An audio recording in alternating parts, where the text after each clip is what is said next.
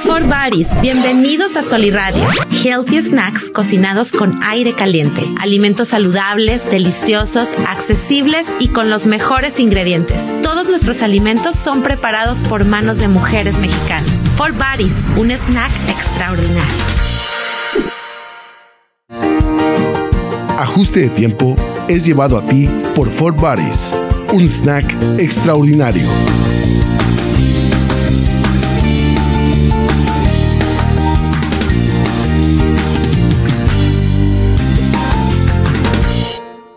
Esto es Ajuste de Tiempo con Jorge Torres Bernal, El Soli. El Soli. Soliradio.com. Innovamos la comunicación.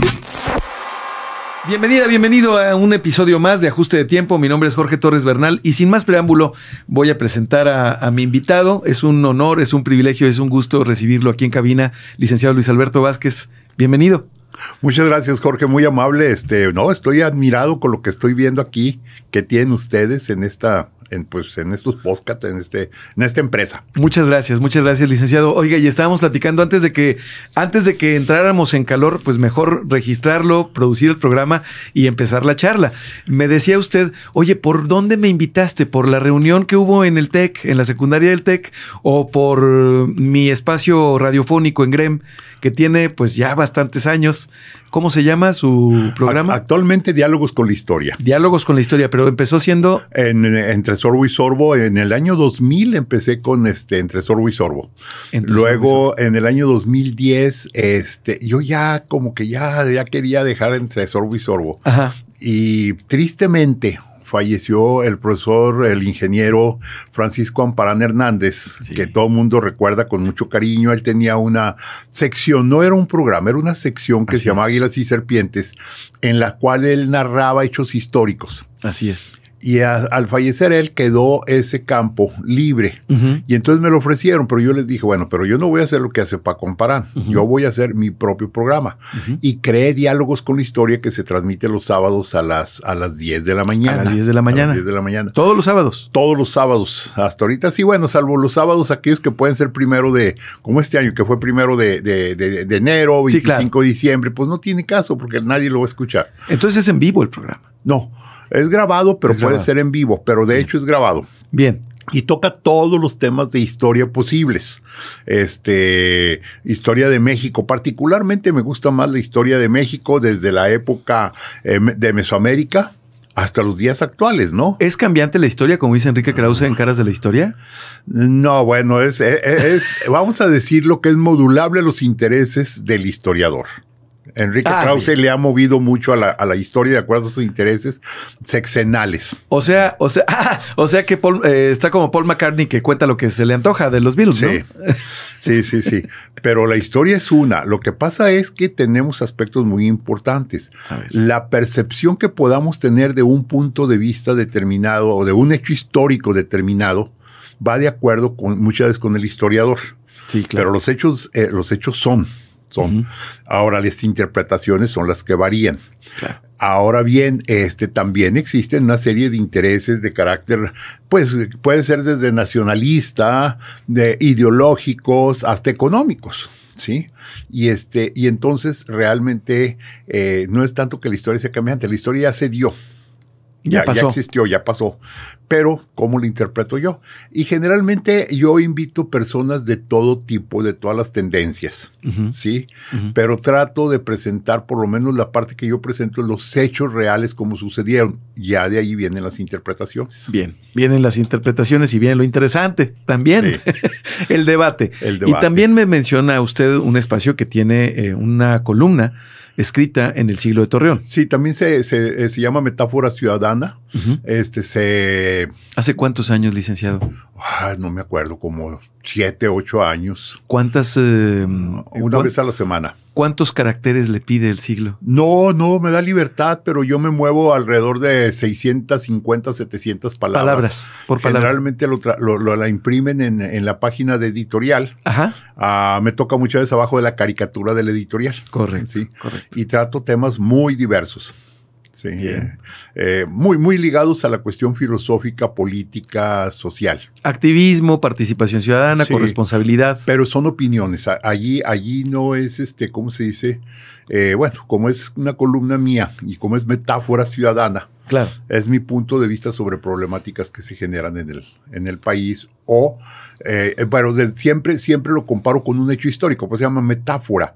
Trato de presentar un hecho histórico en cualquier parte del mundo, principalmente en la historia de México, y luego lo adapto a un hecho actual, algo que se esté viviendo. Bien, correcto. Oiga, pues eh, yo lo invité eh, no necesariamente por estos dos espacios que usted nos platica, sino porque lo acabo de volver a ver después de algunos años, muy gratamente, en mi escuela secundaria, que fue La Luz, y me entero por la historia que usted nos platicó a madres y padres de familia que estábamos reunidos ahí en esa ocasión, nos platicó la historia de la, secundaria La Luz, y, que es la historia también del TEC de Monterrey, por qué no decirlo Campus Laguna, y, hablar de la historia del Campus Laguna y del TEC de Monterrey en, Torreón, en la comarca lagunera, pues es hablar de usted y viceversa. Porque, pues quienes hemos pasado por la institución, lo recordamos, yo lo recuerdo con mucho cariño. Y así tengo recuerdo de muchos amigos y amigas que lo recuerdan a usted así. Em, yo por eso lo quise invitar en esta ocasión para que nos, para que nos platicara de su historia y, y de su trayectoria, licenciado, como director de la secundaria. ¿Cómo se llamó? A ver, mira, a ver. en primer lugar, eh, nace el TEC de Monterrey. Sí, primero. En 1975. 75. 75, sí. O sea que dentro de dos años, dentro de tres años cumple ya 50. Correcto. Eh, cuando llega aquí no tiene instalaciones físicas. Y entonces eh, rentan un pedacito de lo que era el Colegio La Luz de, un de una congregación religiosa femenina. Sí. Sí. Este, ¿Dónde está ubicado? En la, en la colonia Estrella. Bien. Sí, ahí estaba el famoso Colegio La Luz que mucha gente conoció. Entonces solamente rentan un edificio. Ellas se quedan con el resto de, la, de las instalaciones. Bien. El TEC de Monterrey crece más rápido de lo que se hubiera podido suponer. ¿sí? Este, y pues no, el edificio, aunque era un edificio de dos pisos grande, tú lo recordás, el edificio gris, no, era, no era suficiente para lo que estaba llegando. Correcto. En, en, ese momento, el patronato del TEC Monterrey estaba integrado por unos 30 empresarios laguneros muy destacados, muy movidos, la mayoría de ellos Exatec, de allá del campus Monterrey. De campus Monterrey, sí. Este, encabezados por don Santiago Garza de la Mora. Correcto. Que en ese momento era el propietario de Vergel. Este, y eh, el Colegio La Luz tenía su propio patronato. El presidente del patronato era don Manuel González, don Meme González. Sí que resultaba que era compadre de, don Santiago y las parejas eran muy amigas también entre sí. Correcto. En esa situación aparece un tercer factor que va a ser determinante. Como había, hacía relativamente poco tiempo que había sido el Concilio Vaticano II, las monjas, estas religiosas, estaban ya tratando de cambiar su manera de, practicar el Evangelio a, unas, a una actividad más de carácter social. Habían tenido muchísimos años con la educación, pero ahora estaban pensando en otra cosa. Ellas, además del Colegio La Luz, tenían en Torreón Jardín, donde hoy todavía es la primaria del Colegio La Luz, tenían una escuela de trabajo social. Tenían la primaria allí y tenían la escuela de trabajo social. Sí. Ya habían cerrado la escuela de trabajo social. En Torreón Jardín. En Torreón Jardín. Sí. Sí. Y el TEC necesitaba las instalaciones y entonces viene un convenio. Ellas acuerdan pues hay un acuerdo que yo desconozco en el sentido económico, pero sí en el sentido de carácter social, cederles todas las instalaciones de la, de la colonia Estrella al TEC de Monterrey, bajo una condición, una de las condiciones era que ellas ya para el momento en que se toma esta decisión habían inscrito alumnas de primer año de secundaria. Sí. En ese momento el colegio, la, la secundaria del colegio La Luz era 100% femenina. ¿sí? Y pues ellas además tenían el segundo, las de primeros que pasaban a segundo y las de segundo pasaban a tercero. Tenían la matrícula llena. tenían la matrícula llena. Entonces, este, para ellas, pues no iba a ser fácil decir, ¿saben qué? Pues siempre cerramos aquí porque le vamos a pasar al Monterrey. Y la condición es, ok, arreglamos lo de la sesión de la, de los, del inmueble, pero ustedes saquen las, por lo menos saquen las generaciones que ya se inscribieron de secundaria. Exacto, exacto. ¿sí? Y en esas circunstancias yo había entrado como profesor de historia a, a la preparatoria del TEC de Monterrey. Correcto. Al edificio gris. Sí, al edificio gris, así es. Y en ese momento el ingeniero Gabriel Monterrubio Álvarez, que era el director fundador, primer director de- del Campus Laguna, me llama y me dice, me invita a que sea el director de la secundaria, que no voy a decir que van a ser, sino que va a ser la primera secundaria del TEC Monterrey, pero que viene a ser la continuación de la secundaria del Colegio La Luz. Así es. Y Es un pues, híbrido en ese momento eh, Sí. complicado. Sí, muy, muy híbrido. este, y, y entonces, pues ya, pues a mí me gusta la idea, acepto, ya tenía experiencia de, en, ese, en ese campo, acepto y me quedo como director de la secundaria. Incluso el rector, el ingeniero Fernando García Roel, cuando viene, conoce, me dice, mira, no tenemos nada de experiencia en secundaria, nosotros es de prepa hasta doctorado. Esto de poca Monterrey". gente lo sabe. Ah, sí, sí, Esto sí, sí. poca gente lo sabe. Y era la primera, era primera y única en ese momento En ese secundaria momento. TEC de- del TEC de Monterrey. Ajá. Me dice, de aquí va a depender mucho si la experiencia nos permite seguir adelante o si cerramos la secundaria. Entonces, Se le pues, estaban métele. jugando. Sí, sí, sí. Sí, en una, pero yo tenía un año porque en un año, es más, tenía menos de un año, porque si tú recuerdas, en febrero se hacen las inscripciones Sí. del siguiente. Entonces, esto que estamos platicando, lo estamos platicando en julio No de, tenía de nada de tiempo. 1976. Sí. Yo tenía que demostrar que sí valía la pena tener una secundaria entre julio y febrero, que, que serían las siguientes inscripciones. Y pues nos la jugamos. Una ventana de tiempo muy corta. Sí, pero, pero usamos el modelo TEC de Monterrey, Bien. que de por sí ya para entonces, pues tenía del 43 al 76, 20, no, 30, y 33 años. Eh, Hubo una reconversión en la, en la currícula, en el plan de Mucho. estudios. Sí, es decir, adaptamos el modelo TEC de Monterrey a la secundaria. Bien. Que ya, ya era un modelo muy, muy, pues Muy prestigiado, muy- ya a nivel, a nivel mundial inclusive. Y este, y pues sí, los resultados empezaron a darse. Y este, y pasamos, por ejemplo, de las, ya, ya cuando la recibimos eh, el primer año, 76-77, no le cambiamos estructura mucho, más que en el campo académico. Bien. Pero eran grupos de cuarenta y tantas alumnas, sí, puras mujeres exclusivamente femenino. Y eh, cuando se vio que había la posibilidad de que pudiéramos seguir con ella, eh, ahora sí empezamos a adaptar otros sistemas. Bien. Por ejemplo, reducir los grupos a 25 alumnos mixto, hombres, mujeres. Hombres, ya, mujeres. Primero. Y 25, más manejable. 25. Sí. Íbamos a tener los mismos alumnos, pero íbamos a tener dos salones de 25. Sí. Otro campo que cambiamos fue el de los profesores de tiempo completo, que no se acostumbraba. Teníamos profesores de carreras. ¿Cómo? Ah, daba clase en el colegio La Luz y terminaba a las 9.50 porque a las 10 tenía clase en el colegio La Paz. Entonces eran profesores en muchos colegios. Sí, y luego de ahí se iba a la Pereira o se iba para así. Entonces nosotros adaptamos el sistema de profesores de tiempo completo. Nada más te dedicas a, es más, con exclusividad de servicios. Del TEC de Nada más te dedicas a la secundaria del TEC de Monterrey. Mediante contrato, todo sí, hablado. Sí, contrato, todo. no puedes dar clases en otro lado. No, pero te vamos a pagar un sueldo equivalente a, a- a una, a un trabajo de tiempo A completo. una planta. Así es. Pero te vas a capacitar, te vas a preparar, etcétera, etcétera. Modificamos mucho la estructura académica. Esa la modificamos desde un principio. Nos dimos cuenta que, por ejemplo, eh, cuando nos llegaban al TEC de Monterrey, quienes venían de la secundaria de la, de la luz, este, pues les fallaba mucho matemáticas, física, eh, química, esas materias. Cuando vimos los exámenes que presentaban, pues por ejemplo decía, eh, dinos quién es el autor de la teoría de la elasticidad de los, de, lo- de los cuerpos. Pues, pues, ¿qué importa quién es el autor? Lo que importa es eh, a Conocer la teoría problema y- así es. Sí, y resuélveme el tema. Exactamente. Este, y, y es todo eso lo fuimos o cambiando. sea, era un, era un ángulo del conocimiento más eh, tradicional, más clásico, en donde se retienen muchos datos que no necesariamente son prácticos. prácticos, así es. ¿Verdad? En ese entonces empezaban las primeras computadoras.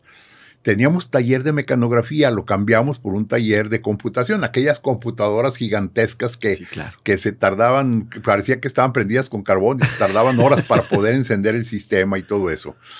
Este, y el TEC de Monterrey fue la primera institución que tuvo una computadora grande aquí, Así es. ¿sí? Este, y- ¿Cuánto, ¿Cuánto espacio ocupaba esa computadora? no, espacio y clima. y Eran clima, cosas. energía, además. Sí, era una sala muy grande Ajá. eh, donde estaban las, el área de computadoras, pero había una sección especial, yo creo que medía unos 4 por 6 Ujú. que estaba climatizado donde estaba el disco duro, que era un discote gigantesco. ¿Sí? Este, y ahí había una, una chamarra de, de pluma de ganso. Ajá. Para entrar a ese cuarto te ponías la chamarra de pluma de ganso Porque porque, estaba- estaba, helado, porque as- así se acostumbraba entonces. Pero te voy a decir una cosa, la capacidad de esa computadora de aquel entonces, que costó una buena lana, este, no tenía la capacidad de un celular de ahorita. Por supuesto. Por supuesto. Sí, bueno, claro. Mucho menos la velocidad, ¿no? Yo creo que tiene la capacidad, tendría la capacidad de algún videojuego portátil, algún Sí. Game Boy, una cosa así. es. Y todavía nos tocaron de las que se perforaban, que perforaban tarjetas. tarjeta y perforada, todavía sí. nos tocó de las que tenían dis- eh, cinta. Y las Y impresoras disco. de matriz de punto también. Sí, sí, sí. Por sí. supuesto, ese ruido, ese sonido de la impresión después de las clases era característico. Así es. Y entonces empezamos a cambiar toda la estructura de la secundaria, de la secundaria del TEC. Este, pues yo creo que dentro de los detalles era reducir los grupos, hacerlos mixtos, tener profesores de planta y profesores que se iban especializando. Porque el TEC de Monterrey, como parte, eh, como una de sus actividades es ser miembro de una asociación de universidades de los Estados Unidos, en donde para ciertas materias te piden estudios perfectamente claros. Por ejemplo, eh, si yo voy a dar una, una materia en profesional, de, de- sobre todo en los últimos años, tengo que tener doctorado en la materia.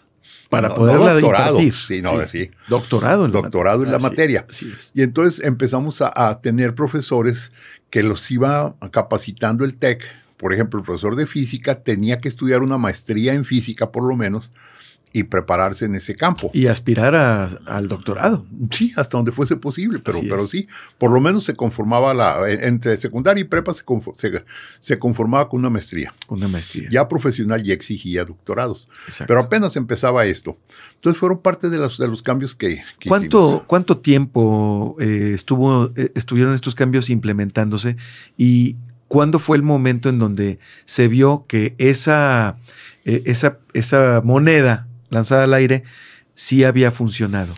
Yo creo que fueron como tres años de estar haciendo todo esto, porque, por ejemplo, las alumnas, eh, bueno, ya hay alumnos, alumnos y alumnas que terminaban la secundaria, pedían el pase automático y no se daba, Ah, bien. no se daba. A prepa. A prepa, sí, el pase automático a prepa. No se daba. Este, y hasta como los tres años no fue que se diera el pase automático, porque para entrar al TEC Monterrey tienes que presentar un examen Un de admisión forzosamente. Así es. Y la secundaria, hasta recientemente, es parte del TEC Monterrey como tal.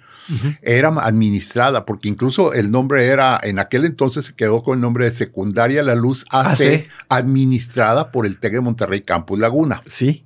Sí, ya después se fue a cambiar secundaria tech Sí. Y ahora ya ha cambiado muy radicalmente El nombre que tiene actualmente. el nombre que tiene actualmente. Pero en ese entonces, este, pues eh, terminaba la secundaria en la secundaria administrada por el TEC, pero no tenías nada a cambio. No había un pase de- automático. No había un pase automático. Y, y, pues fue hasta que se pudo demostrar que realmente estaban funcionando los cambios de académicos. Correcto, correcto. Y, y otro aspecto, una de las cosas más importantes era cero memorización, vámonos a trabajar con el razonamiento, con el aprendizaje. Porque pues era eh, grabarte una idea, golpearte la frente, grabarte la Sí. idea, y acá no. Acá era, este, Apliquemos. Vamos, vamos a hablar de matemáticas, entonces esta es la fórmula y aplícala a cualquier problema que te plantee. Exacto. Sí, no, no te voy a dar problemas que toda la vida han sido y ya nomás te aprendes de cómo resolverlos y ya. Exactamente. O sea, fueron cambios, cambios radicales. ¿Cuánto tiempo estuvo usted en esta etapa de la secundaria? Yo estuve tres años como director de la secundaria directamente. Después estuve dos años como director de enseñanza media, que significaba ser al mismo tiempo director de prepa y director de secundaria, pero ya secundaria tenía un director académico. Yo era administrativo, pero ya no era académico. Originalmente era administrativo académico. Correcto. Y ahora ya no más era administrativo y se quedó un director eh, académico, en la secundaria. Así es. Usted ya se encargaba, ya veía preparatoria y secundaria. Así es. Después de estos tres años. Sí. Dos años como Dos director. años como director de enseñanza media. De enseñanza media. Este, o sea que finalmente estuve cinco años en la secundaria, los cinco primeros años de la secundaria. Sí. Y Sí. luego de ahí pasó Pasé a a asuntos estudiantiles. Ah, pues eh, el crecimiento del campus Laguna había sido tan grande y su desarrollo ah, extraacadémico también tan grande, o co-curricular, como le llamamos nosotros, Sí. extraacadémico curricular, este, que llegó un momento en que se hizo necesario hacer una nueva división, que era la división de asuntos estudiantiles, ¿sí? Y a mí se me planteó si quería seguir en lo académico o quería cambiarme. De cualquier manera, yo ya tenía tiempo, eh, es decir, había actividades repartidas de lo que venía a ser las cocurriculares. Bien. Yo prácticamente desde que entré como director de secundaria me hice cargo de los deportes del TEC de Monterrey, del campus. O sea, Sí. te- era director de secundaria y al mismo tiempo director de deportes. Correcto. También era director de becas. Bien. ¿sí? Eh, Lo que no tenía era difusión cultural en ese momento. Y agrupaciones estudiantiles. Eran las, prácticamente las tres que tenía, becas, deportes y agrupaciones estudiantiles. La nueva dirección iba a tener esas tres actividades más difusión cultural. Más difusión. Más difusión es. cultural, que en ese momento la tenía el director de prepa y luego se pasó como, o sea, la llevó como director de profesional cuando yo pasé a prepa. Bien. Entonces yo me planteaba si me quedaba como puro académico o me iba a una nueva aventura y, de- y opté por la nueva aventura.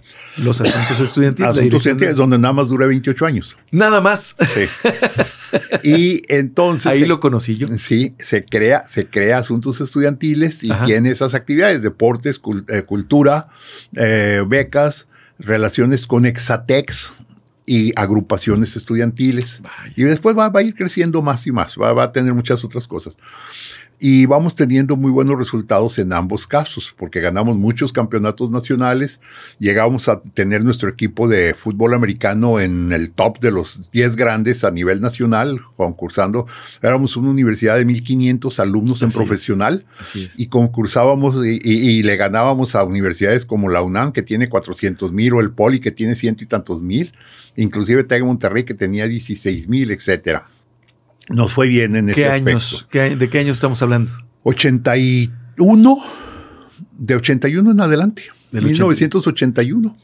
Sí. Ah, ¿Hasta cuándo? Us- 28 años como director de asuntos estudiantiles. Así en es. esa nueva aventura pues, que se convirtió en parte de su vida. Sí, sí, sí, no, y además logramos que tuviéramos instalaciones, porque ya entonces la- la- el área del el campus de la estrella Sí. Se Ya quedó estaba. solamente como primero secundaria y prepa. Así y nos es. fuimos a la, a la Rosita, a la impresión La Rosita, Donde actualmente está el do- TEC de donde Monterrey. actualmente está en lo que es TEC de Monterrey, porque en la, en la estrella sigue estando la secundaria. Sí. ¿sí? Este, y allá, pues como era un terreno muy grande, logramos tener muchas instalaciones deportivas y culturales. Teníamos ca- eh, tres campos de fútbol, este, un campo de béisbol, teníamos varias canchas de básquetbol, teníamos un auditorio, auditorio eh, de usos múltiples porque podía ser para, para cultura y podía ser para deportes, para básquetbol, voleibol.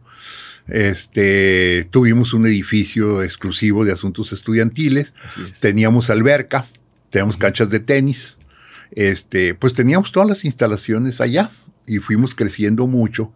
Por eso nos permitió la posibilidad de, de tener buenas, este, buenos resultados en ese campo. Hasta que se fue también preparatoria a esas instalaciones. Ya se hizo el edificio de preparatoria. Por ahí del 90, ¿qué sería? 92. Yo creo que sí, 92, no, sí, 92, 93. 92, 93 se iría Sí, prepa 93 definitivamente. porque fue para el 50 aniversario del TEC de Monterrey. Así es, del sistema. del Sí. sistema TEC de Monterrey. Fue 93, sí. sí, sí, sí. Y este había un edificio originalmente de, de profesional, el de ladrillo rojo que tú has de haber conocido, Sí. que ya ahorita ya pues es otra cosa porque ya, ya se desapareció, se tumbó. Eh, empezaron a ver otros edificios como por ejemplo el, eh, ese mismo 93 este, se creó el Centro de Competitividad Internacional. El CCI, por supuesto. Era lo más moderno en la comarca lagunera. Así es. Años más tarde se creó eh, la biblioteca, que es el CITE, sí, que es el tanque de, nosotros, en el Tego Monterrey es muy común que demos nombres a las áreas. era la herradura, por ejemplo, era el edificio de, de, profesional. Sí. El tanque, este, el, CC, el CCI, pues era como una mantequera. Allá en Monterrey es muy famoso porque, por ejemplo, el servilletero es uno, el litro de leche es otro. Es otro, sí. Y este, es muy común en el Tego Monterrey ponerles a los edificios esos nombres, apodos. Así es. Y este y, pues 93 eh, fue un año muy especial porque se inauguraron muchos edificios y este y muchas instalaciones. Yo recuerdo que el edificio de preparatoria era muy parecido al edificio de profesional, pero estaban encontrados. Sí, sí. Eran de ladrillo rojo y eran gemelos de alguna manera. Sí, sí, eran herraduras. Eran herraduras, los dos. Nada más que nadie de preparatoria se iba a profesional y viceversa. ¿Mm? Se quedaban los estudiantes. Yo recuerdo que nos quedábamos ahí, cada quien en nuestro campo. Sí. Y la biblioteca era muy pequeña, era, era ahora es cafetería. Ahora es cafetería, porque, bueno, la cafetería estaba... Muy chiquita a un lado. Sí, es cierto. Esa desapareció completamente. Sí. Y ahora, y luego los edificios de, aulas ya son muy grandes, son muy modernos. Ya tienen eh, otro tipo de bancas de instalación. Es que está muy hecho ya para lo, moderno. Y curiosamente, sin saber nadie nada, cuando llegó la pandemia, los salones estaban listos para la pandemia. Sí, claro. Sin saber. El TEC de Monterrey era la única institución preparada, considero yo, eh, académicamente y con recursos de, eh, pedagógicos, educativos y de tecnología para la pandemia. Sí, porque ya teníamos clases nacionales e incluso internacionales. Ya era muy común que hubiéramos profesores que podíamos estar dando una clase a un grupo de 100 alumnos acompañados por otros profesores de otros campus tratando temas específicos. Todo por vía satelital. ¿Sí? Entonces, cuando llegó la pandemia en marzo del, 20, este, pues simplemente, ¿saben qué? Se separan las clases presenciales. Y vámonos al modo. Y vámonos al virtual, Zoom, al modo virtual, al Zoom o otro sistema. Ajuste de tiempo es llevado a ti por Fort Buddies, un snack extraordinario.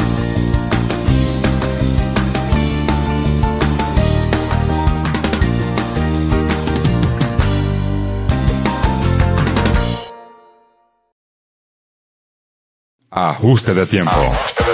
Un concepto creado y dirigido por Jorge Torres Bernal, El Soli. Producido por los pioneros del podcast En la Laguna, soliradio.com. Ajuste de tiempo se transmitió al aire por primera vez en 2020, con el objetivo de conocer y compartir experiencias de mujeres y hombres líderes de opinión a nivel local, regional y nacional, intentando pasar de lo superficial a lo interno. ADT se posicionó en su año de estreno como uno de los 100 podcasts más escuchados de Spotify en México. Soliradio.com, la casa del podcast en la comarca lagunera. For Buddies, bienvenidos a Soliradio.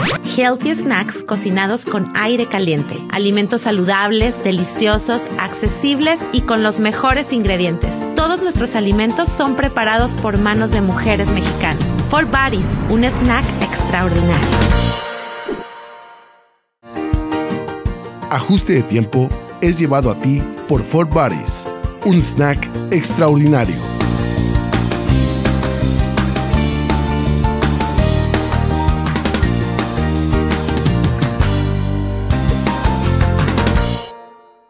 ¿Qué tanto habrá funcionado el sistema, el, este híbrido de la secundaria, la luz del Colegio de la Luz, que se hicieron más secundarias en el país? Ah, exacto. La siguiente fue la de Chihuahua, que se llama Isaac Newton. Después hubo una... ¿A cuántos eh, años de la, de la luz? Ay, no, muy pronto, ¿eh? Muy pronto. Tal vez dos años, tal vez máximo tres porque me tocó todavía como director, por lo menos de enseñanza media, llevar equipos de la... yo creo que fueron dos años y en el tercero nació. Correcto. Llevar equipos de básquetbol, voleibol, este, a, competir a Chihuahua y venían de Chihuahua a competir aquí. Bien. Ya se hacían interescuadras de alguna manera. Sí, ya. Y luego ya hubo otra en, en este, en, eh, con los Campus Obregón. Sí. Luego. Irapuato tuvo otra. Correcto. Sí. Luego, este, ¿quién fue el siguiente? Querétaro creo que tuvo otra. Ahí llevamos cinco. Sí, sí. Bueno, finalmente hay siete. Correcto. Es- Esa es donde yo sé. Pero creo yo, creo yo que viene un crecimiento mayor este, del sistema High Point International School, como, como se llama ahora. Este, siento, que, siento que va a haber presencia en otros lados del país. Sí, por, por el sistema, por el Así es. sistema, que es el, es, el, es el que aparece ahora. El que aparece ahora. Que es otro de los detalles. Este, eh, el inglés, por un tiempo, fue una materia más, igual que matemáticas, igual, que, igual que física, igual que ciencias eh, sociales. Y ahora el inglés es un contenido De ya, cajón. Ya de cajón, ya. Ya, la- hay materia, en secundaria están llevando materias en inglés, como lo hacen otros con los colegios bilingües. Entonces eso es. significa que ya la secundaria es bilingüe. Así Sí, es su naturaleza. sí. ¿Desde cuándo? ¿Desde ya? De- no, no, no, no, ya tiene, yo creo que pues ya tiene como unos 12, 13 años. Que es bilingüe. Que, que es bilingüe en el sentido de que llevan clases en inglés, forzosamente. Correcto. Eh, o sea, llevan clases de inglés Y en inglés. y, y en inglés. Materias en inglés. Sí, Así es. sí, sí. Así Sí, es. porque el TEC de Monterrey pues ya tiene muchos años en donde hay materias en inglés. No hay vuelta de hoja. No hay vuelta de hoja. Y lo más interesante. Unas muy agradables como trigonometría. en inglés. Así es, en inglés. Lo más interesante es que los profesores son profesores nativos, Bien. que eso es determinante por la pronunciación, por muchas cosas, ¿no? Este, eh, generalmente canadienses, americanos, y bueno, también se da, se da mandarín y los profesores son chinos. Oh, qué interesante. originales. O sea, porque lo importante es que, Que lo aprendas sea, de un angloparlante. eh, sí, así es. Nativo. De un nativo, un profesor nativo. Muy interesante, porque eso es una, es una diferenciación en la oferta educativa que, que, valga la redundancia, da un, un, un- un diferenciador de importancia a la oferta del TEC de Monterrey. Hace unos días tuve oportunidad de estar en el evento del Colegio de Abogados y traté mucho con la, con la, con lo que viene a ser el Estado Mayor del Secretario de la Defensa Nacional. Eh, hay un contrato, un convenio en TEC, Defensa Nacional, de becas y demás. Bien. Y uno de ellos, al saber que yo era profesor del TEC de Monterrey, uno de los ejecutivos, me dice, yo tengo mis hijos en el TEC de Monterrey y estoy muy contento por una sola razón. La razón es que a nosotros, a los militares, nos mueven fácilmente de una ciudad a otra. Sí. Y mi hijo en el TEC de Monterrey se puede mover. Y le digo, sí, porque incluso a medio semestre, si te cambian de Chihuahua a Chiapas, Ahí hay te vas allá a Chiapas, hay campus, y en el campus de Chiapas te reciben hasta con las faltas que llevas en el campus Chihuahua. El sistema es el mismo. Es el mismo, es un solo sistema. A nivel, incluso ya ahorita ya está tan centralizado que todo se manda a, a la- a las computadoras centrales que están en Campus Monterrey. Así es. Sí. así es. Y Yo me muchos- acuerdo todavía de mi matrícula. Sí, que es lo primero que única. te, que te enseñan. Así es. Es única, tu matrícula es única, no, no, Así no es. tiene, ya, ya. Lo mismo cuando entraste a prepa, que cuando saliste de doctorado, tu matrícula es una sola. la misma. Sí. Así es. Y si estudiaste en cinco o seis campus, tu matrícula nunca varió. Es la misma matrícula. Es la misma matrícula. Y luego también nos platicaba usted en esta mm, eh, tarde, muy agradable por cierto, sobre la pirámide de la fidelidad. Ah, esa es una Que ese cosa fue que- una invención, que inventamos este, en asuntos estudiantiles. Ya en asuntos estudiantiles. Sí, cuando es que ah, te comenté hace, hace un momento que yo también tenía la relación con egresados, Sí. lo que es Exatex. Sí, claro. Entonces, a los alumnos que terminaron eh, lo que ofrecía el Campus Laguna, que era secundaria, preparatoria, profesional y maestría, porque en el Campus Laguna nunca hemos tenido la, oferta de doctorado. La tiene el TEC de Monterrey, pero no el Campus Laguna. A los alumnos que terminaban esas cuatro, les dábamos una pirámide muy bonita de, de- de labrada con su nombre y sus años de- en que estudiaron y cada cara correspondía a secundaria tal, prepa tal, profesional tal y, y- y- maestría tal. ¿Cuántas pirámides habrá Ah, entregado? cuando, cuando yo entregué, yo creo que entregamos, pues sí entregamos bastante, yo creo que entre 30 y 40 fácil. Qué bárbaro. 30 Sí. o 40 Que eran eh, alumnos que habían estado de secundaria a maestría. a maestría.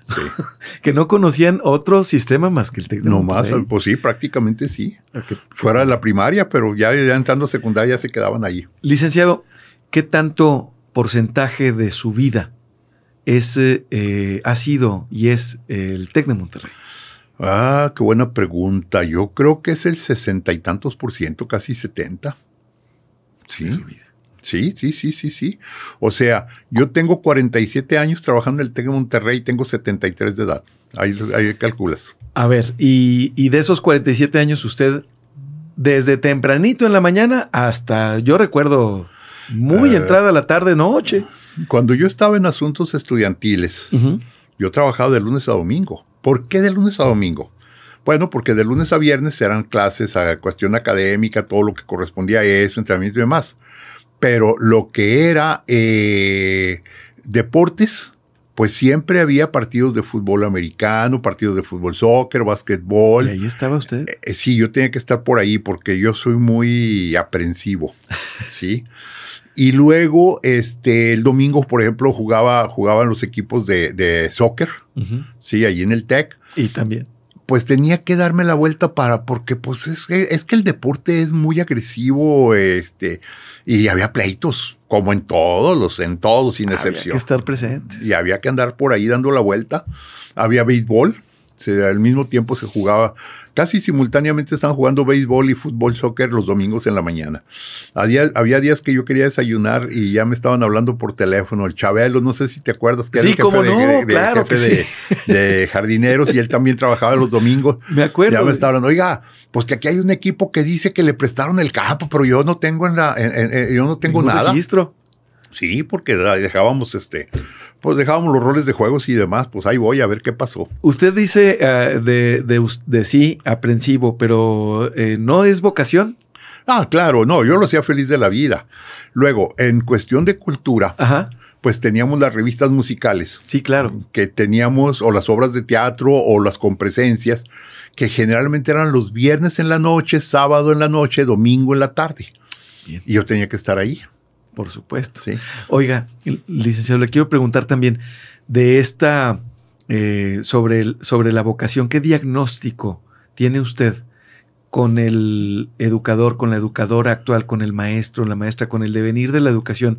Porque en, en- en el, en la aula, a quienes nos gusta un poquito del tema, eh, yo he sabido que después de la era digital y sobre todo después de la pandemia y de que nos fuimos a casa, eh, la atención, el tiempo de atención, el span que le llaman de atención del alumno, ha, ha sufrido mucho de poner atención 20 minutos a 8 minutos a segundos. ¿Cómo ve usted? ¿Qué diagnóstico da ahorita al, a la Bueno, creo que son dos, dos aspectos. Eh, me preguntabas de- del profesor. Sí. Yo creo que habemos dos tipos de profesores, los que nos gusta ser profesor y no nos interesa otra cosa más que el estar ahí, Enseñar. y a quien la, profe- la carrera de profesor, o más bien la profesión de profesor, valga la redundancia, este, es una manera de sacar el chivo. Ya. ¿sí? Ya. Como en todo, ¿no? Sí, como en todo. Estaba viendo, por ejemplo, de una universidad que tiene profesores, 500 profesores, leía yo, con doble tiempo completo. Y dije yo, ahí caramba, pues, pues ¿cómo, no? ¿Cómo? Y, y la pregunta otra es, ¿a qué horas preparan sus clases? Así es. ¿Sí?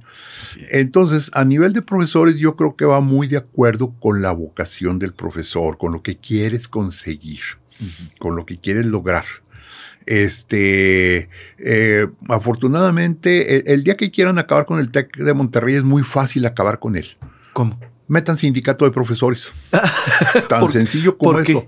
Porque, por, porque los derechos sindicales te van a dar que des más materias para que te paguen más independientemente de tu capacidad.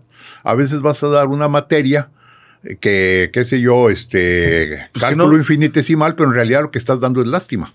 Sí, claro, porque no sabes nada de cálculo. Así es. Ah, pero tengo derecho sindical a estar ahí para que me Oh. lo paguen. Exacto. O sea, no es, no es conforme a tu competencia. No. Es, conforme a tus derechos. A tus derechos. Pero no, no estás demostrando, con tus derechos no va, no va emparejada tu competencia, tu capacidad. Así es. Uy, esa es, entonces, sí, sí, entonces, este, entonces va muy de acuerdo. Si, de, si realmente, por ejemplo, yo te puedo decir una cosa. Yo jamás sentí que estuviera sufriendo trabajar siete días a la semana. Porque, porque me gustaba. No, no, no, no, no. 47 años en el TEC de Monterrey. Sí, sí, bueno, pero no, no todos los 47 han sido de tiempo de completo. estudiantiles porque yo tengo, yo tengo ahorita ya 12 años de pensionado. Ajá. Pero sigo dando clases, pero ya no estoy en las condiciones que estaba entonces. Así es, así es. O sea que 35, 36 años fui de tiempo completo. Pues miren nomás. Sí, pero ya de, un tiempo para acá ya nada más ofrezco clases este, directamente. Muchos no aguantan una semana. Pues bueno, pues sí. pero a mí me encanta, a mí me encanta este, me encanta estar con los alumnos. En la vocación. Ahora, mira, el segundo factor son los alumnos. Sí. Eh, ciertamente el hecho de haber sido eh, virtual trajo como resultado eh, muchas cosas pues tenías en la pantalla a todos tus alumnos. y de pronto alguno ponía una letrita en, la pantalla y ya no sabía si estaba o no estaba, qué estaba haciendo. Entonces tienes que ingeniártelas. Como profesor tienes que ingeniártelas para que ellos sean este, presenciales.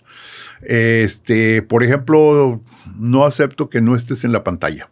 Sí, pantalla en negros, no. No. Correcto. Eh, en cualquier momento te puedo preguntar. Sí.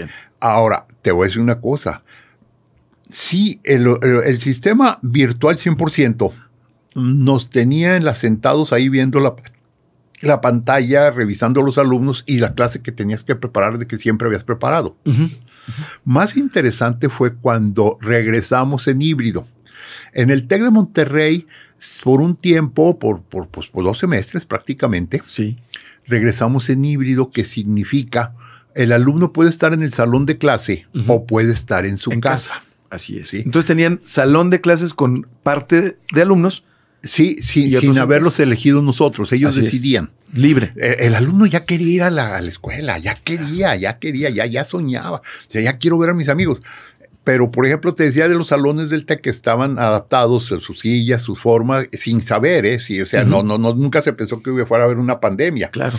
Este, y teníamos varias pantallas donde estábamos viendo yo usaba mucho la expresión los de arriba y los de abajo. los de arriba eran los que estaban en las pantallas. Claro. Sí. Este, y que estaban en su casa. En la nube, digamos. En la nube. Sí. Y los de abajo eran los que estaban en el salón de clase presentes. Así es. Pero eso te hace todavía más, este, pues más atento. Sí. Como profesor. Porque tengo que estar viendo allá y tengo que estar viendo acá. ¿Y la atención de los, de los jóvenes? Ellos tienen otras pantallas. ¿25 alumnos? Vamos a suponer que la mitad y la mitad. 12 y 12, 12 y 13 más Es un ejemplo. Sí. Sí, claro, hubo ocasiones en que nada más tenía tres o cuatro alumnos en la nube y todos los veintitantos estaban acá abajo. Presentes. Presentes. Es un reto cambiante cada, cada clase. Sí, sí, sí, sí, sí, porque era como, como ellos quisieran, o sea, no, no estaba forzado. Y, y, además era que ellos también pudieran estar viendo a sus compañeros y más cuando trabajas por equipos, que es algo muy común en el TEC de Monterrey, trabajar con equipos. Así es, así ¿sí?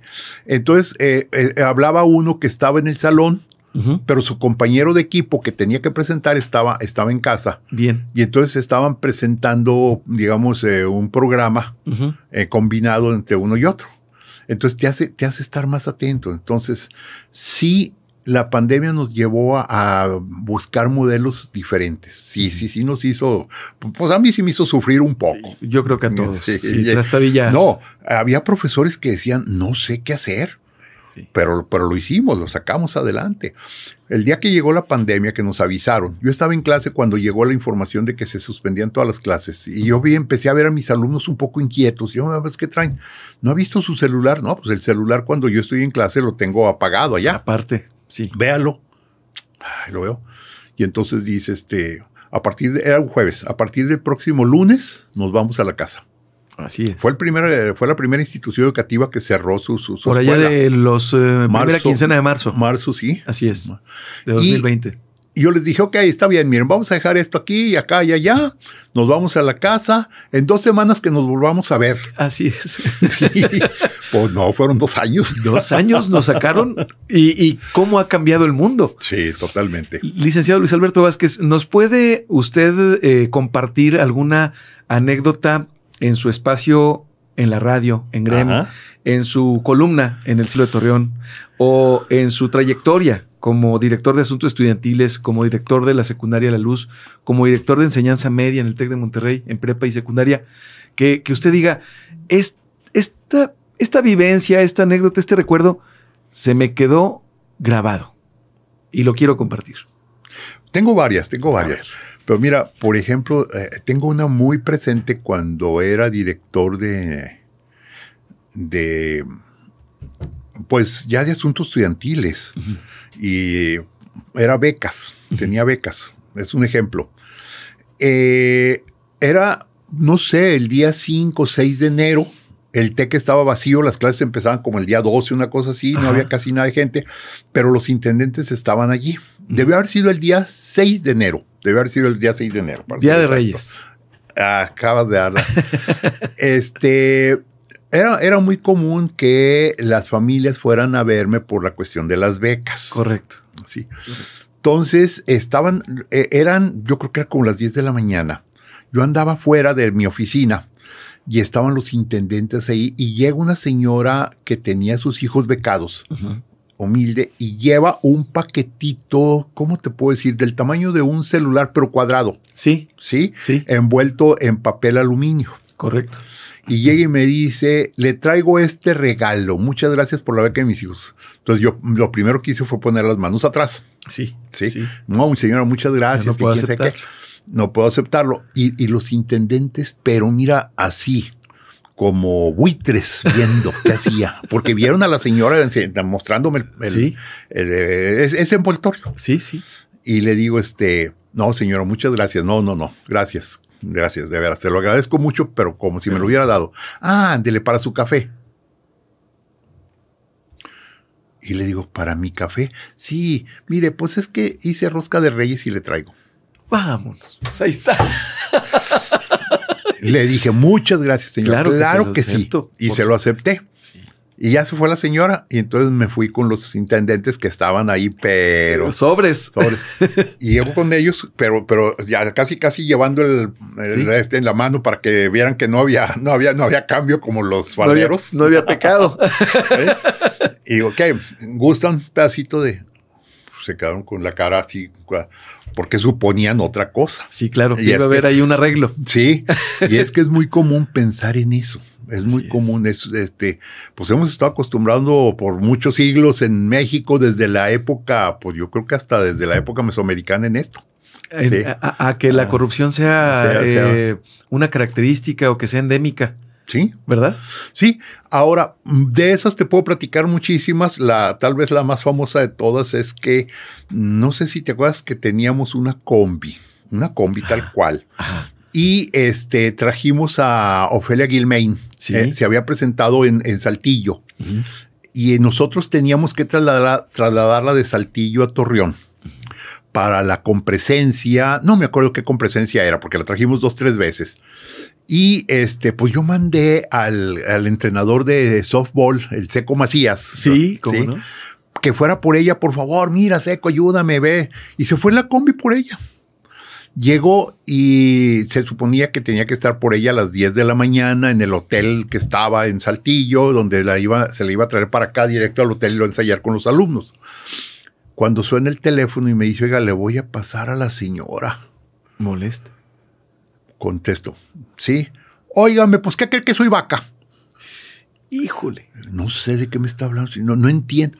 ¿Por qué me manda una combi? A mí mándeme un gran marquís.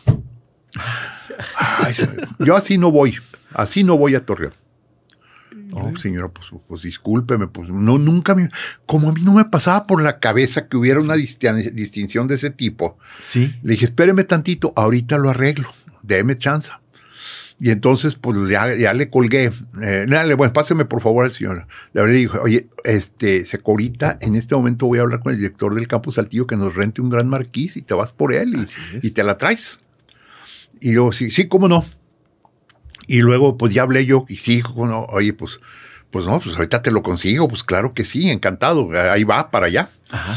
Y este, y luego este, me vuelve a hablar el seco. No, la señora dice que sí se va siempre en la, en la, en la combi. Ya nos vamos. Pues ya suspendemos todo. Entonces dice el seco que en el trayecto entre Saltillo y Torreón, que el ambiente era tal que se podía cortar con un cuchillo. la señora no habló para nada. Y eso que le habíamos puesto una hielerita y demás con refrescos, jugos y todo para que viniera a gusto. Llegó al hotel, se metió, y luego dijo, ahorita vienen por mí para que me lleven al ensayo en el Teatro Martínez. Y le habíamos llevado al paraíso del desierto. Ajá. Estaba pues ahí tres cuadras. Sí. Sí. Total, ya fuimos por ella, no dijo nada, llegamos y se puso a trabajar con los muchachos. Y al final vamos a tener un gran espectáculo esta noche pues nos hicimos grandes amigos de la señora. hombre, qué padrísimo. La primera vez. Era la primera vez la primera vez que vino. Sí. ¿Y después cómo fueron? ¿Cómo mandó por ella? No, es que en ese entonces uh, hubo, hubo dos ocasiones, dos, dos tipos de compresencias que teníamos nosotros. Sí.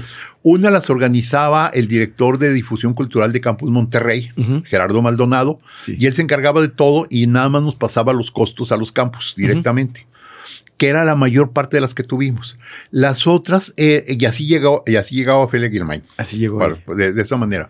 Las otras nosotros lo manejábamos directamente. Así trajimos a Humberto Zurita, trajimos gente, gente, a esta Nuria, Nuria Bajes. ¿Cómo no? Trajimos a a Lorenzo de Rodas, los trajimos nosotros por nuestra cuenta. Claro, con, con, con, Humberto Zurita, pues por la relación que guardábamos Torreón y demás. Así es. Eh, trajimos muchos artistas nosotros, pero, pero en, en esa ocasión era, eh, es decir, se hacían giras por varios campus y el campus Laguna era uno de los campus de las giras. De los que estaba programado para esta gira. En, en, esta, en esta ocasión. En esta ocasión. Oiga, licenciado, ¿me, ¿nos puede compartir eh, cuál es su palabra favorita? Adelante, vamos a darle. Seguro que sí. No sé, no sé, tengo. En optimismo, en adelante. Es que mi vida ha sido optimista. Yo me siento una persona eh, beneficiada por la providencia. Si yo te tuviéramos tiempo, te platicara, por ejemplo, de cosas que me han pasado a mi esposa y a mí en viajes nacionales e internacionales, lo que nos ha sucedido, será, sería, sería así. Hemos tenido una suerte, que yo le digo suerte providencial, de la providencia, sí, sí increíble. Hemos tenido cosas, cosas maravillosas. Hemos estado en lugares donde se nos presentan oportunidades que ni siquiera nos hubiéramos imaginado que se fuera a presentar. Entonces, eh, yo tengo que ser optimista, ¿sí? Porque hasta el día de hoy, a Dios gracias, las cosas han funcionado. Han salido bien. Han salido bien. Licenciado, ¿quién es Luis Alberto Vázquez? Un lagunero, amante de su patria, amante de su pueblo, porque patria y pueblo son dos cosas diferentes. Distintas. Sí. Amante de su pueblo, primero amante de su patria. Este, amante de la historia, amante de la música, de la ópera, de la literatura, este, amante de su familia, amante de la educación. Platíqueme, por favor, licenciado, ya que nos ha respondido esta, esta pregunta, ¿por qué estudió, eh, usted estudió Derecho? Sí. ¿Por qué estudió Derecho? Ahora sí que me pescaste en la movida chueca. Mira, yo estudié el bachillerato en, la PBC de Ciencias Químicas. Correcto. Luego terminé el bachillerato, iba a estudiar en el TEC de La Laguna pero no nos recibieron. Teníamos que hacer un, un, un, propedéutico. Sí. Sí. Y este, en ese momento yo me fui a la Ciudad de México y iba a estudiar la carrera de economía, nomás para que te des que, que, que, que centrado estaba, ¿eh? andaba súper centrado. Economía en la UNAM. En la UNAM. Ok. Justo cuando nació Casi- el movimiento del 68. Casi, casi no eran rojillos en economía, ¿verdad? No, no, no. Y, y- y justo hubiera, hubiera sido compañero de Pablo Gómez. Sí, sí, el claro. actual- el actual. Que a Pablo Gómez le dicen el, el de la, el del SAT. Es no, no es no, del SAT. no, ese, eh, este es la otra, ese. ¿Dónde está Pablo? eh, um, eh, él está ahorita al frente de buscar a los que se llevaron toda la lana. Como dice Muñoz Ledo de Pablo Gómez, un Robespierre con guaraches. Así es. Sí. Eh, eh, este, Pablo Gómez. incorruptible. Sí, sí, sí. Sí. La Yo Fiscalía hubiera- Anticorrupción. La es el fiscal fiscalía- sí, es el anticorrupción. fiscal anticorrupción. Así es. Este, yo hubiera sido compañero de varios de ellos, pero Bien. en ese momento empieza el movimiento del 68 y yo me vengo a Torreón y empiezo a promover el movimiento del 68 aquí en Torreón, Aquí. aquí en Torreón y estoy en el... Y eh, en ese momento la escuela de derecho, que era su segundo año, la escuela de derecho de Torreón, que era entonces era Escuela de Jurisprudencia sección Torreón, todavía no existía la escuela de derecho, Correcto. era un saloncito de la escuela de Saltillo Sí. Y este andaban casi en promoción, o sea, así como los árabes que se ponen ahí en la Hidalgo a vender cosas y pásele aquí barato y demás, Así es. así. Y entonces entré a la escuela de derecho y pues me gustó y me quedé. Ya me quedé aquí porque ya vino el 2 de, 2 de, 2 de octubre. Sí, bueno. Yo no estaba en México en el 2 de octubre. En otras condiciones yo hubiera estado en México en el 2 de octubre. Y aquí me quedé y me metí a la escuela de Derecho. Y pues me cayó bien, se me hizo, mira, te voy a ser sincero, se me hizo fácil. O sea, yo la llevaba sobre rieles la carrera. Yo la llevé sobre rieles. Es decir, que sí tenía esa vocación, sí tenía esa facilidad. Sí. Sí. ¿Qué materias le gustaban más? Sobre todo las de carácter filosófico. Filosofía del derecho, naturalmente. Filosofía del derecho, derecho civil, eh, teoría del Estado, derecho del constitucional, Romano. romano, romano, romano, digo, constitucional. Las que siempre batallé, que fueron para mí duras, fueron las de procesal. Por eso nunca he ejercido la carrera de abogado. El derecho de amparo. Sí, muy bueno. Bueno. Sí, sí, Bueno, sí, me bueno. gustaba mucho. Pero la teoría general del proceso ya era más. No, era un tema no, más no, no, pesadito. No, no. Entonces no Todo- ejerció. que- no, nunca ejercí.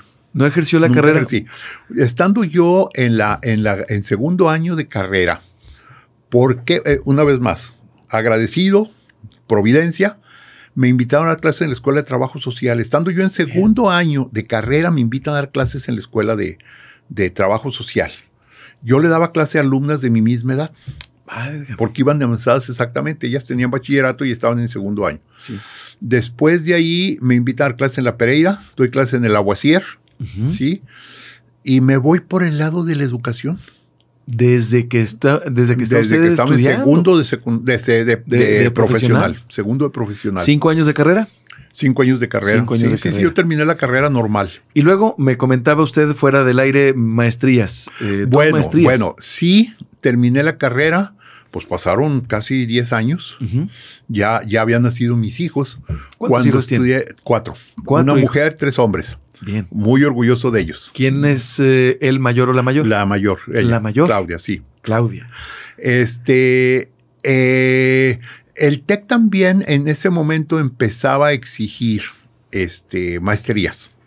Bien. Empezaba a exigir las maestrías, pero todavía no era obligatorio. Pero anda. yo empecé a estudiar en el TEC la primera maestría, que era maestría en administración de empresas, pero como que no me hallaba. En ese momento, la Escuela de Derecho, la escuela donde yo estudié la carrera, abrió la maestría en Derecho Laboral. Era otra de las materias que me gustaban mucho, la laboral. Claro. Sobre todo la primera, la de, la de Derecho Privado. ¿Qué aspecto del laboral? ¿El aspecto del, del- del patrón o del empleado? Ah, No, bueno, no, el derecho laboral. Como Este, es. Como es, sí, sí, pero, pero lo, que, lo que es este, la parte individual, el- todo lo que es individual. Sí lo colectivo, pero, pero, pero yo me enfocaba mucho a lo individual. Entonces, se crea la maestría en Derecho Laboral y los maestros eran, eh, eh, el director de la maestría era el que había sido mi maestro de Derecho Laboral, lo llevaba yo muy bien con él, se Alejandro Cepeda, en paz descanse, un excelentísimo abogado. Eh, fue presidente de la Junta de Conciliación y Arbitraje, no sé, por decenas de años. Y me gustó y me metí a estudiar la maestría en Derecho este, laboral. Laboral. Correcto. Sí, y la saqué bien, a todo dar. Luego ya en el TEC, este, yo ya tenía esa maestría. Un día eh, me encuentro un, ¿cómo se llama? Esas hojas dobladas de información. Ah, un. Pues bueno. Me agarró en curva. Sí. Este, ahorita nos acordamos. Ahorita nos acordamos. Este, sobre la maestría en ética que estaba ofreciendo el TEC de Monterrey. Me- me- como siempre me ha gustado, yo toda mi vida me ha gustado la filosofía, todo, todo eso, toda la literatura y demás. Lo vi y me atrajo mucho. Entonces fui con el director de maestrías, que este, el, el maestro Manuel Oyoki, él estaba entonces, y le dije, oye, ¿qué onda con esto? ¿Puedo entrarle? Tan, ¿Cuánto me cuesta? No, pues tienes beca del 100%. Fantástico. Pues le entramos y me fui, me fui con ella, me fui con esa maestría. Me costó mucho trabajo, no, no en sí, por- sino porque en esa época me mandaron a mí a dar clases a una universidad, este, pues, que de relaciones en Canadá. ¿sí? Entonces yo estaba, ya por ejemplo, ya tenía mis clases este, en línea, Sí, ya. porque ya desde Canadá yo estaba llevando la maestría, parte la llevaba aquí, parte la llevaba allá, y en verano íbamos a, a Campus Monterrey a tomar la maestría. Correcto. Sí. Y terminé la maestría en, en- en ética. A todo dar, muy padre. Pero porque me gustó, porque me atrajo el programa, tríptico. El tríptico, Tríptico. exacto. Sí, un tríptico. me- con ese tríptico, ese- el tríptico fue el que me vendió la maestría esa. Así es. Y luego ya, pues ya encarrerado, ya agarrando confianza, pues me fui a la maestría en, en historia, este, eh, en historia, ahí mismo en el TEC de Monterrey. En el TEC de En Monterrey. el TEC de Monterrey. ¿Qué parte de la historia es la que más le apasiona? Ah, qué difícil pregunta. No, la historia en general, claro, la de México. Y si me preguntas de México, no, pues la mesoamericana, la ¿Prehispánica? ¿La historia prehispánica? Sí, sí, sí, Correcto. sí. Sí, lo que pasa es que yo me niego a decir prehispánico o precortesino, porque prefiero hablar de Mesoamérica. Sí, desde el ángulo mesoamericano. Desde el ángulo mesoamericano, maya, y, y soy un enamorado de, Eduardo Galeano, Las Venas Abiertas de América de Latina. América Latina, es Sí, una de ellas, sí. ¿Le, le gusta el, el- el Lo libro? he leído, no, me gusta, se me hace que está un poco polarizado. ¿Está muy este, alarma? Sí, sí, sí. Me gusta más eh, la visión de los vencidos de, de ah, lo conocí muy bien. En paz descanse, murió hace unos dos años el maestro este. Ahorita nos ahorita- acordamos. ahorita La visión de los vencidos. Sí. Eh, que a eso va mi pregunta. ¿Qué libros eh, nos recomienda? ¿Qué No, tres libros nos recomienda de historia? Que es eh, Ok, es que lo que pasa es que vamos a partir de que los libros grandes sobre la historia no nacen en Mesoamérica. O sea, son sobre Mesoamérica, pero no nacen en No nacen aquí, así sino es. que nacen precisamente en la época virreinal, de la que estoy tratando precisamente y estoy a punto de escribir un poco que le llaman la Edad Media de México, y no es cierto, Mesoamérica, digo, la, la época virreinal, que además es virreinal, no colonial, ¿eh? México nunca fue colonial, fue Bien. virreinal. correcto. Este, fue una época, esos 300 años fueron maravillosos y lo estamos viendo, lo vemos. En materia de arquitectura, pues ahí tenemos desde Zacatecas, Gua- Guanajuato, Guadalajara, México, eh, Querétaro, San Luis, etcétera, maravillosos, ¿no? Este, y la mayoría de los libros que tratan eso son del- escritos en la época este, virreinal. virreinal. Entonces, yo diría sobre esos libros, pues eh, hay mucho de, de virreinal, mucho de virreinal. Historiadores actuales, historiadores que sean un referente para usted, que, que diga usted, e- este personaje, por ejemplo, Sí, André Miguel- Moró, Ralph Reder, este, Ah, a nivel internacional. eh, nacional o o internacional. eh, Mira, este, historiadores académicos serios, A ver. serios, serios. Estamos hablando precisamente este de, de- de Miguel, ah, mira, que son una familia, sí, que es el que escribe la, la visión de los vencidos, ¿sí?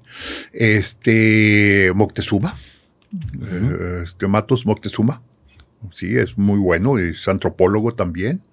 Ah, aquí de, de, de, de Durango, este, Florescano, bien, sí, correcto. este, actuales, ¿verdad? Sí, actuales. señor, sí, señor.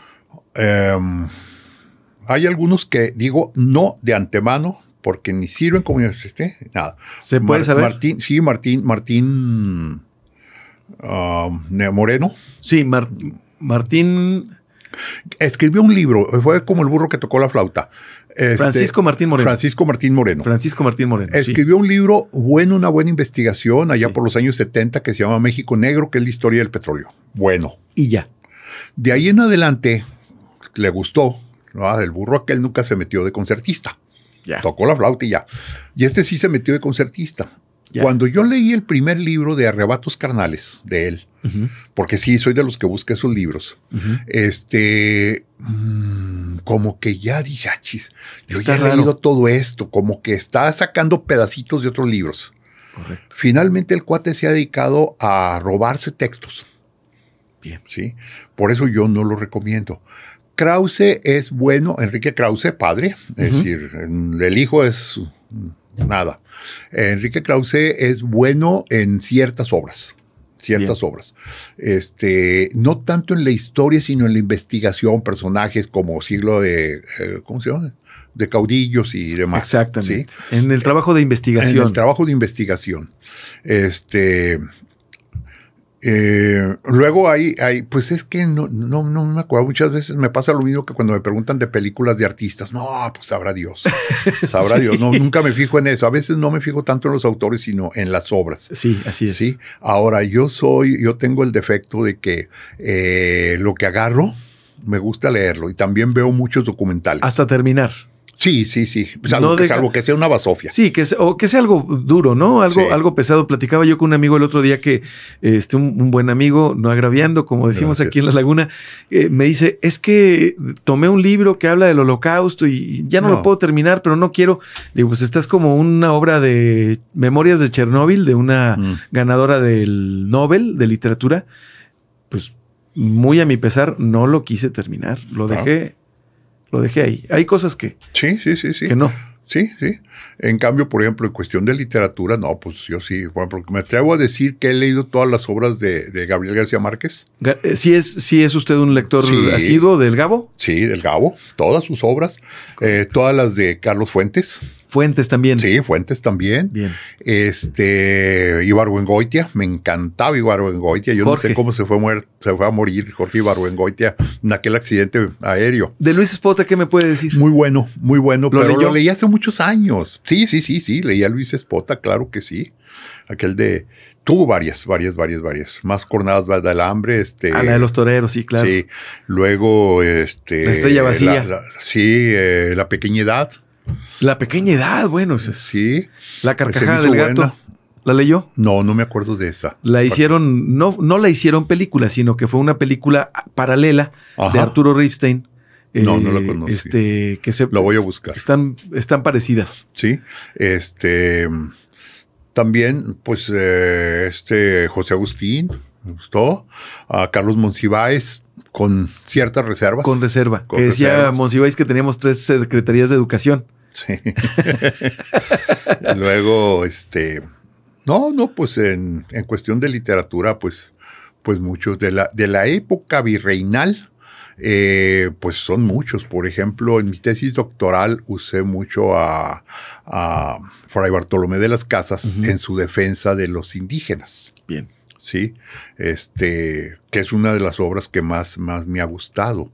Cuando va a Salamanca y convence a su, a su rector, el padre Vitoria, que es cuando el padre Vitoria le pregunta al rey Carlos V, ¿y si los indígenas es- eh, americanos hubieran venido a conquistar España?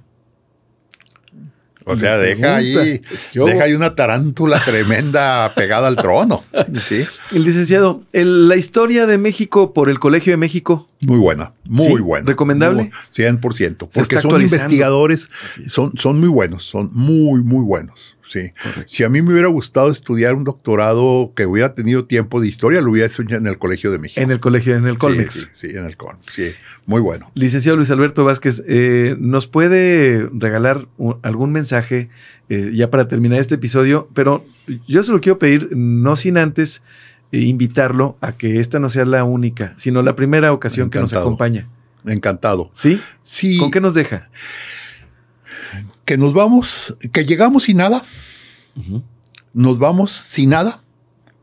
Por lo tanto, lo que podamos hacer en la vida es lo que nos podemos llevar al momento en que estamos en el momento final. En el momento Y es final. lo que podemos hacer por los demás, ¿sí? Y lo que podemos aprender Básicamente serían las dos cosas que nos podemos llevar. ¿sí? Eh, yo tengo una frase por ahí que dice, es tan poquito el tiempo de nuestra vida que debemos apresurarnos en aprender y ayudar. Aprender y ayudar. Sí. Licenciado Luis Alberto Vázquez, ha sido un honor, un privilegio y un placer entrevistarlo en esta primera ocasión, porque se quedó como, eh, como una invitación al, al, aire, pero muy en concreto, para que volvamos a, a grabar este programa. Jorge, me dio mucho gusto volverte a ver te recuerdo con mucho cariño, ya te, ya te lo demostré antes de fuera de fuera del sí, aire. Señor, este, y me da mucho gusto y gracias y te felicito. Muchas, muchas gracias. Licenciado Luis Alberto Vázquez, gracias por haber estado en ajuste de tiempo y gracias a ti por haber visto este episodio tan especial para tu servidor. Mi nombre es Jorge Torres Bernal. Nos vemos y nos escuchamos la próxima semana. Ajuste de tiempo es llevado a ti por Fort Bodies, un snack extraordinario.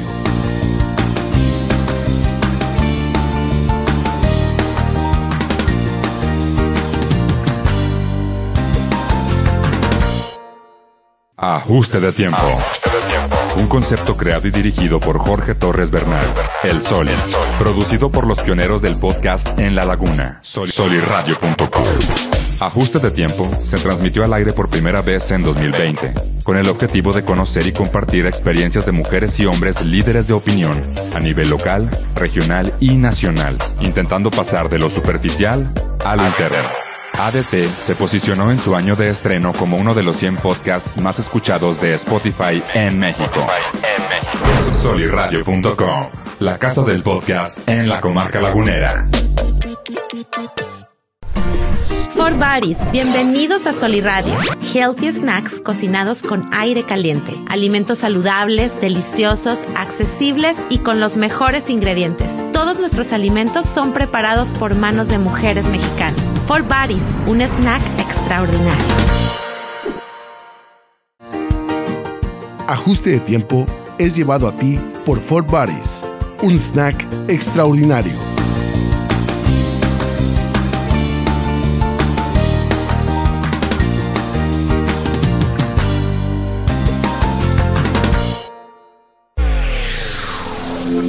Libertad en comunicación.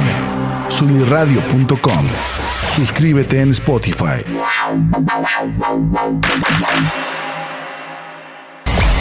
Emisión de vanguardia. Sunirradio.com. Suscríbete en Spotify. Sintoniza tus ideas. Sunirradio.com. Suscríbete en Spotify.